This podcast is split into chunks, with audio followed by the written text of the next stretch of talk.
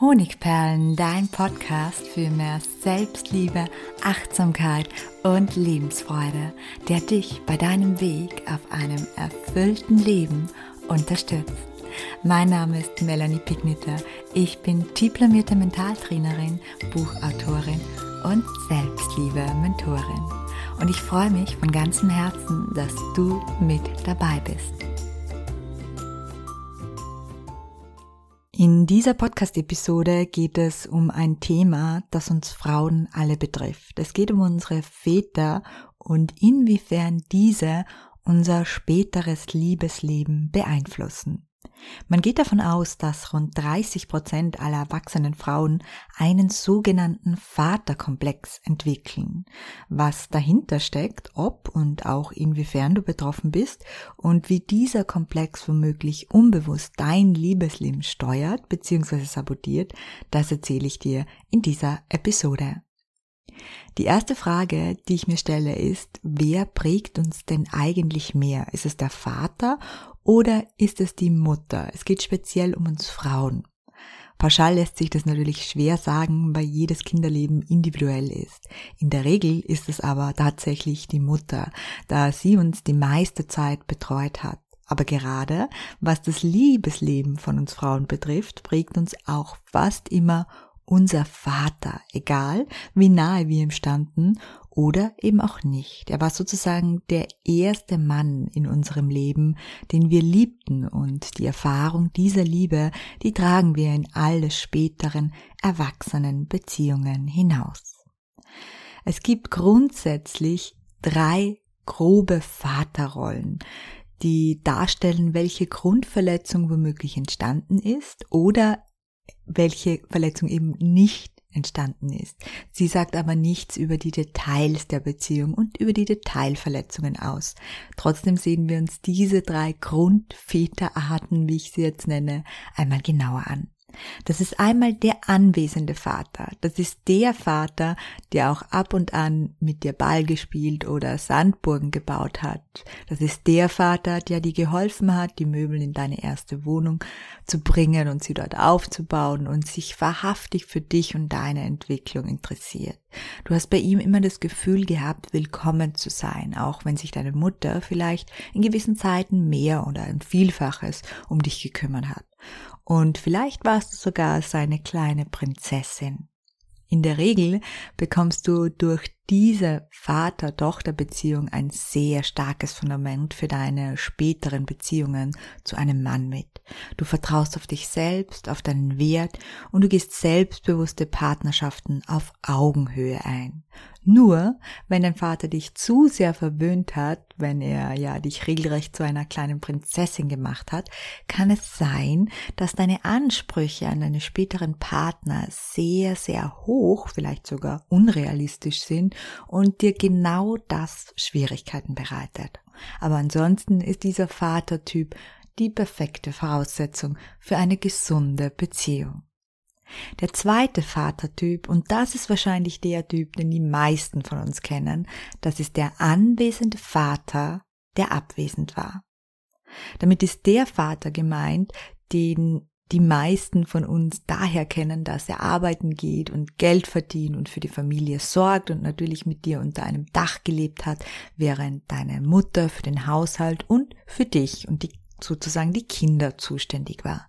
Die erste Anlaufstelle für dich war immer deine Mutter, weil die Rollenverteilung klar war. Vater geht arbeiten, muss sich ausrasten, muss vielleicht noch den Rasen mähen, Mutter ist für mich und den Haushalt und so weiter zuständig.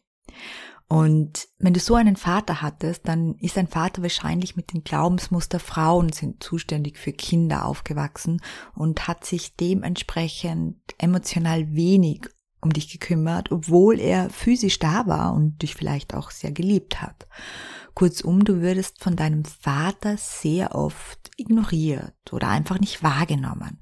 Und das kann womöglich dazu geführt haben, dass du unbewusst begonnen hast, um seine Aufmerksamkeit und seine Anerkennung zu kämpfen. Zum Beispiel, indem du immer darauf geachtet hast, es ihm recht zu machen, ruhig und brav zu sein, um ihn ja nicht aufzuregen.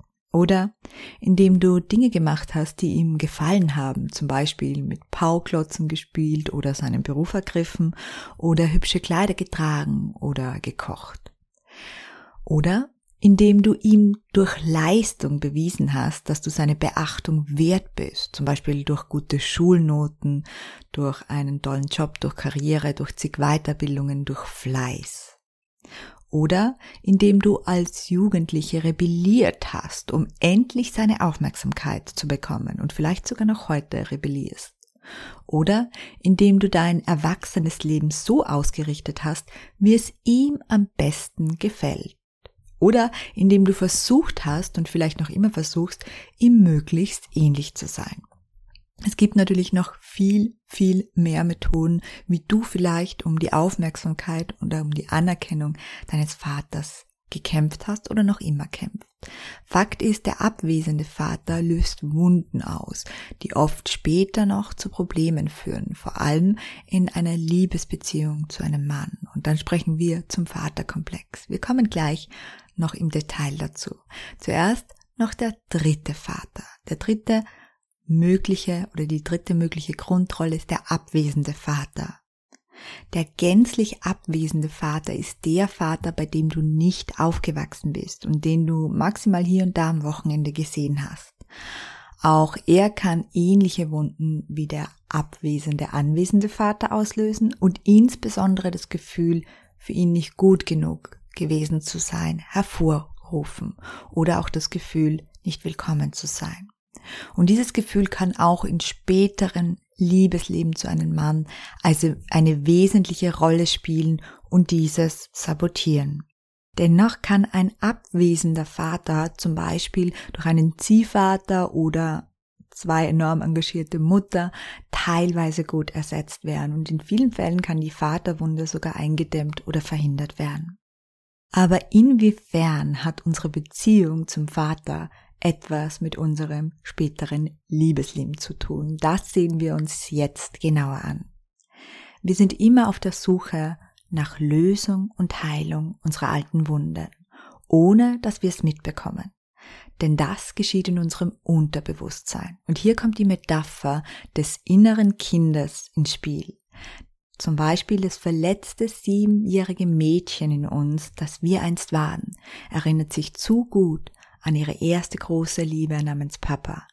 All den Schmerz und die Kränkung und die Zurückweisung, die sie vielleicht damals erlebt hat, versucht dieses kleine Mädchen im Heute zu heilen. Da ihres Erachtens niemand anderer als der heißgeliebte Papa, auch wenn wir ihn rational vielleicht sogar ablehnen, in Fragen kommt, geschieht es besonders häufig, dass sie einen Partner wählt, der Eigenschaften besitzt, die dem Vater sehr ähnlich sind. Auf den ersten Blick ist es oft nicht so ersichtlich für uns, weil es sich unbewusst abspielt, weil es sich nicht um optische Eigenschaften handelt, die Ähnlichkeiten darstellen, sondern vielmehr um Verhaltensmuster, die sich erst im Laufe einer Beziehung so richtig herauskristallisieren. Und zumal wir uns außerdem auch noch unterbewusst immer zu dem Gewohnten hinziehen lassen, weil es sich für uns sicherer anfühlt. Das heißt, auch hier kommt dieser Faktor dazu, dass wir eher einen Partner wählen, der unseren Eltern oder auch unserem Vater ähnlich ist. Und jetzt kommen wir wirklich zum Thema Vaterkomplex. Sehr häufig entsteht dadurch eine ungesunde Beziehung mit einem sogenannten Vaterkomplex. Und darunter versteht man, dass eine Frau alle Konflikte und unerfüllten Sehnsüchte aus der Kindheit, die durch den Vater entstanden sind, auf ihren zukünftigen Partner oder auf ihren aktuellen Partner projiziert. Und es kann jetzt zu zwei Auswirkungen führen, die auch gemeinsam auftreten können. A, du ziehst Männer an, mit denen du denselben Schmerz wie damals mit deinem Vater nochmal erlebst. Zum Beispiel, dein Partner nimmt dich genauso wenig wahr und ernst, wie es dein Vater damals tat. Oder er ist genauso toxisch, cholerisch oder herrschsüchtig, wie es dein Vater war. Oder er behandelt dich von oben herab und du lässt es dir genauso gefallen, wie du es dir schon von deinem Vater gefallen lassen hast. Und so weiter. B, du projizierst auf deinen Partner, obwohl er deinem Vater nicht wirklich ähnlich ist. Dein Partner kommt einmal zu spät nach Hause und du rastest völlig aus, weil es bei deinem Vater jeden Tag so war und du wirfst deinem Partner nun vor, er kümmere sich nicht um seine Familie und zerstöre sie. Oder Dein Partner macht dir heute Morgen kein Kompliment, weil er in Eile ist und du fühlst dich sofort wie das kleine ungesehene Mädchen von damals und du denkst, mein Mann liebt mich genauso wenig wie mein Vater und ignoriert mich, als wäre ich ein Niemand. In diesem Fall kann dein Partner vielleicht wenig dafür. Die Heilung liegt also in dir und nicht unbedingt im Austausch mit deinem Partner, den du natürlich deine Verletzung erklären kannst, um besseres Verständnis hervorzurufen. Aber es ist hier vor allem essentiell, die alten Verletzungen endlich aufzuarbeiten, um diese Triggerpunkte und diese Wunden zu heilen und deine Denkmuster, die dich schmerzen, loszulassen. In vielen Fällen ist es aber ein Zusammenspiel von A, du ziehst einen Partner an, der gewisse Ähnlichkeiten mit deinem Partner hat und B, du projizierst auf deinen Partner. Und in beiden Fällen ist es ganz, ganz wichtig, dass du deine Kindheitswunden heilst, um einen Ausweg zu finden. Aber wie kann man denn so eine Vaterwunde heilen? Keine Sorge, es ist keine Aussprache mit deinem Vater dazu notwendig. In manchen Fällen ist dein Vater vielleicht gar nicht mehr am Leben oder du möchtest dich auch überhaupt nicht mit ihm aussprechen oder versöhnen. Alles ist vollkommen in Ordnung. Hilfreich kann es sein, dass du trotzdem einen Brief schreibst, einen Brief an deinen Vater, den du allerdings nicht abschickst. Es geht darum, dass du all das, was du schon viel zu lange in dir trägst, endlich rauslässt. Schreib dabei alle Dinge auf, die du deinem Vater schon immer einmal sagen wolltest, egal wie böse oder wie unverschämt oder wie offen und ehrlich sie sind. Schreib ihm, wie du dich damals gefühlt hast und lass es so die ganzen alten Emotionen und all das, was von deiner Seite ungesagt geblieben ist, endlich raus. Aber natürlich kann man jetzt mit einem einzigen Brief noch nicht die gesamte Vaterwunde deines Lebens und so dein Liebesleben heilen. Da musst du doch noch einen Schritt tiefer gehen und sozusagen eine Beziehung mit deinem inneren Kind, mit diesem siebenjährigen Mädchen aufbauen und es zur Heilung führen. Und deshalb lade ich dich an dieser Stelle ganz, ganz herzlich ein, wenn du hier Interesse hast, tiefer zu tauchen, dir meinen Kurs Befreie dein inneres Kind anzusehen, der heuer noch einmal stattfindet und zwar in Bälde. Es ist ein sechs Wochen Intensivkurs mit persönlicher Begleitung und freier Zeiteinteilung. Der Zugang ist für 18 bzw. 24 Monate, das heißt, es gibt auch keinen Stress.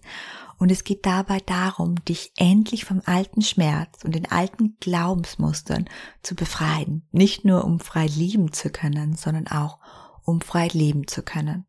Und diesen Kurs gibt es in der Variante nur für mich oder innere Kind Mentor. Mehr dazu erfährst du im Link unten in den Show Notes.